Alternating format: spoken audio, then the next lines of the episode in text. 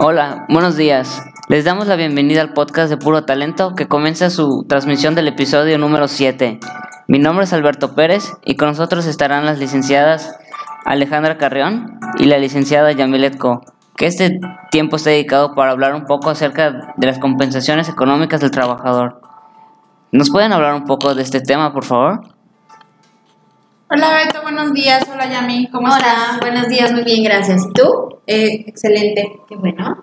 Eh, iniciando bien la, la- La semana, perfecto. Bueno, mira, este, hoy vamos a hablar de las compensaciones económicas.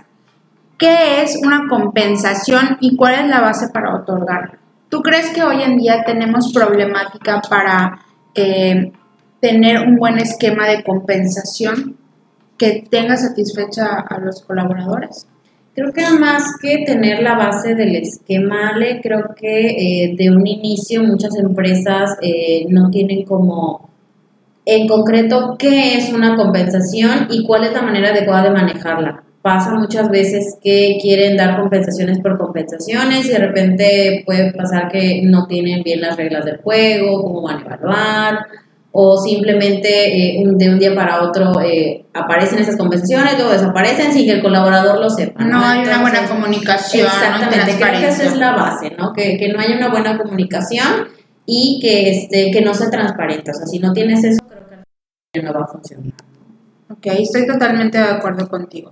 Para iniciar, este, me gustaría que definiéramos qué es una compensación, este, para poder continuar y sea un poquito más claro lo que vamos a platicar hoy. La compensación es la gratificación que los colaboradores reciben a cambio de un trabajo y esfuerzo, el cual permite a la empresa atraer y retener los recursos humanos que necesita para el logro de los objetivos. Yo alguna vez leí un libro, este, no hace mucho, que son unos dos meses, de Juan Gerardo Garza Treviño, que él reconoce seis propósitos esenciales de recursos humanos. Te los voy a, este, a describir y, y ahorita es, entramos en contexto lo Claro. que quiero eh, mencionar. El primero sería definir qué personal es el que requiere, el que requiere la organización, reclutar y contratar a las personas más adecuadas para la empresa, retener y lograr la permanencia de los, de los mejores individuos en la organización, conseguir que los trabajadores contribuyan a los objetivos de la empresa, remunerar y retribuir a las personas por sus aportaciones y el sexto y último sería lograr una mayor autorrealización del personal de su trabajo. ¿Qué podemos entender de estos seis puntos? De los últimos, de los seis propósitos mencionados, en cuatro de ellos se involucran las compensaciones como una estrategia o un método para dirigir a los colaboradores hacia el logro de los objetivos de la empresa. ¿Estamos de acuerdo? Sí, totalmente, Ale. Eh, prácticamente eh, de lo que mencionas de estos eh, cuatro puntos que involucran las compensaciones, eh, lo que se busca ahí prácticamente es eh, motivar, mantener eh, motivado a tu, a tu personal. También creo que te puede servir mucho para conocer ¿no? cuáles son las habilidades de, tu personal y quién tienes también para, para poder crecer en algún momento. Aquí, este, bueno, cuando hablamos de compensaciones, lo primero que viene a la mente es dinero, ¿no? Y efectivamente, digo, al final del día, la compensación económica es la base para que exista una, una relación laboral. En recursos humanos, eh, todos los que eh, eh, trabajamos o tenemos experiencia en, en RH, lo que sabemos que tenemos que hacer es conseguir que el trabajador eh, o todos los trabajadores sean compensados de una manera equitativa. ¿No? Y es por eso que eh, me vuelvo a plantear a, la- a la primera parte de tener las reglas del juego claras, que sea todo transparente, para que tampoco se, se pierda este eh, el objetivo de querer motivarlos y se preste a tal vez a un eh, favoritismo o el como no sé cómo, cómo me están evaluando, cómo me puedo ganar ese incentivo extra. O no tienen claras cuáles son sus funciones, así de sencillo, ¿no? Desde que lo contratas yo creo que sería algo fundamental. Así es, creo que es, este, creo que es indispensable esa parte que nos menciona, ¿no? Al final del día cuando contratas a alguien y, y no le tienes eh, claro cuáles van a ser sus funciones, pues ya desde ahí no, no vamos a hacer absolutamente nada, ¿no? Así es. También es muy importante el tema de eh, determinación de salarios. eh, hay que asignar un valor monetario de acuerdo al puesto y a la posición en la empresa, pero no nada más en la empresa, también en el mercado. ¿no? A lo mejor tú dices, sabes que yo le quiero pagar, no sé, el salario mínimo, pero cuando tú te vas al mercado y te das cuenta de que lo que se está pagando es mucho más, entonces ya no está siendo tampoco tu empresa competitiva. Así es. Bueno, este, uno de los de de los puntos relevantes para establecer un sistema efectivo de compensación sería de igual manera eh, la calificación de los méritos. Este, cómo evaluar mediante procedimientos objetivos la actuación de cada trabajador en relación con las obligaciones y responsabilidades de su puesto.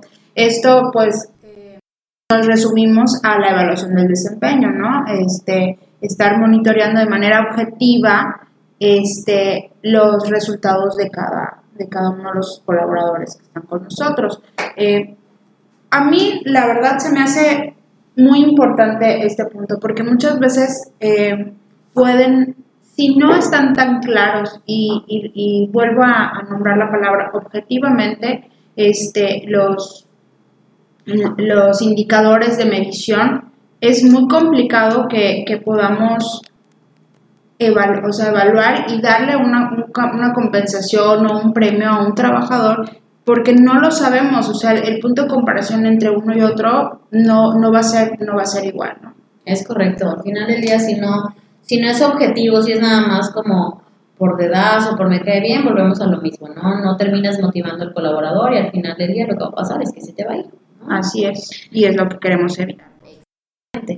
Eh, también eh, tenemos algo que se llama compensación suplementaria, o sea, aquí lo importante es eh, premiar los esfuerzos y los resultados extraordinarios, o sea, no nada más sobre lo que ya te evalué de lo que vas a trabajar, sino ese extra que tú das, ese, ese ser proactividad, esa proactividad es correcto. También este, es muy importante en esta parte, si se va a dar una, una compensación suplementaria, perdón, eh, tener claro eh, un, presupuesto. Y eso lo digo porque de repente muchas empresas dicen, ah, bueno, pues eh, este mes si alguien rebasa la meta, por ejemplo, les vamos a dar un bono de 2.000. Sale que alguien sí lo rebasa, pero no hay un presupuesto para darlo, ¿no? Entonces, en lugar de motivar o incentivar, lo que vas a hacer es que le vas a dar un bajón a la persona. Así es. Bueno, y por último, yo creo que uno de los puntos más básicos para el esquema es el control de las asistencias, ¿no? Lo que este, llevar indicadores de puntualidad y asistencia, políticas de ausencia con y sin goce de sueldo. O sea, desde el principio debemos marcar las políticas para, el, para este control. Este, en, muchos casos hemos escuchado este, en diferentes empresas que les dan un bono de puntualidad. Bono de puntualidad y asistencia.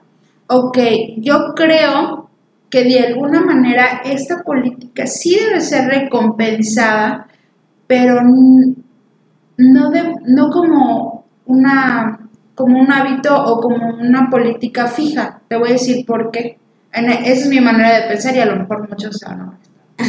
Pero se supone que la asistencia y la puntualidad va de cajón cuando inicias o tienes un compromiso con una empresa, ¿no?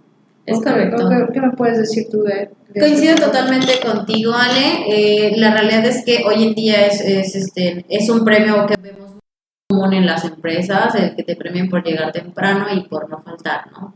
Sin embargo, coincido contigo totalmente, creo que eso ya está de cajón cuando, cuando vas a buscar trabajo, ¿no? O sea, es cuando y cuando tienes el compromiso. Exactamente, ¿no? Sin embargo, pues es un premio que muchas empresas utilizan, digo, se respeta, pero igual de mi manera eh, de, personal de verlos, sí creo que, eh, como tú dices, ¿no? A lo mejor no de manera fija, pero que sea como, que sí sea algo que se reconozca, pero no tan, eh, no tan fuerte como se hace ahorita, ¿no? no eh, que se vea la responsabilidad del colaborador. Ah, así es, sobre todo lo que mencionabas, la, la proactividad y la iniciativa que tiene, eso debe ser premiado, ¿no? O sea, no hacer lo que se nos dice, sino hacer un poco más de lo que esperan de mí, ¿no? Es correcto. O sea, ¿qué voy a aportar? ¿Cuál es mi propuesta para la empresa, para mi puesto y pues para mi desarrollo personal, ¿no?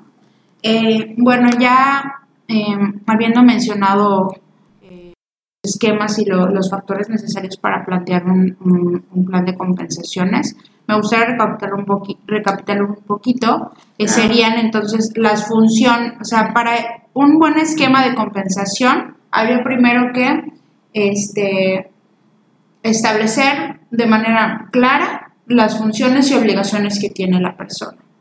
Eh, hacer un comparativo del salario versus el mercado laboral para saber que estamos eh, en la misma eh, en el mismo canal en, RH, ¿no? que los puestos, sino lo que provoca que no ofrezcamos lo mismo o un poco más que lo que está ofreciendo el mercado, es que la gente se nos vaya, ¿no? O sea, la rotación, lo que queremos evitar es este, es este tipo de, de incidentes, ¿no? Ok.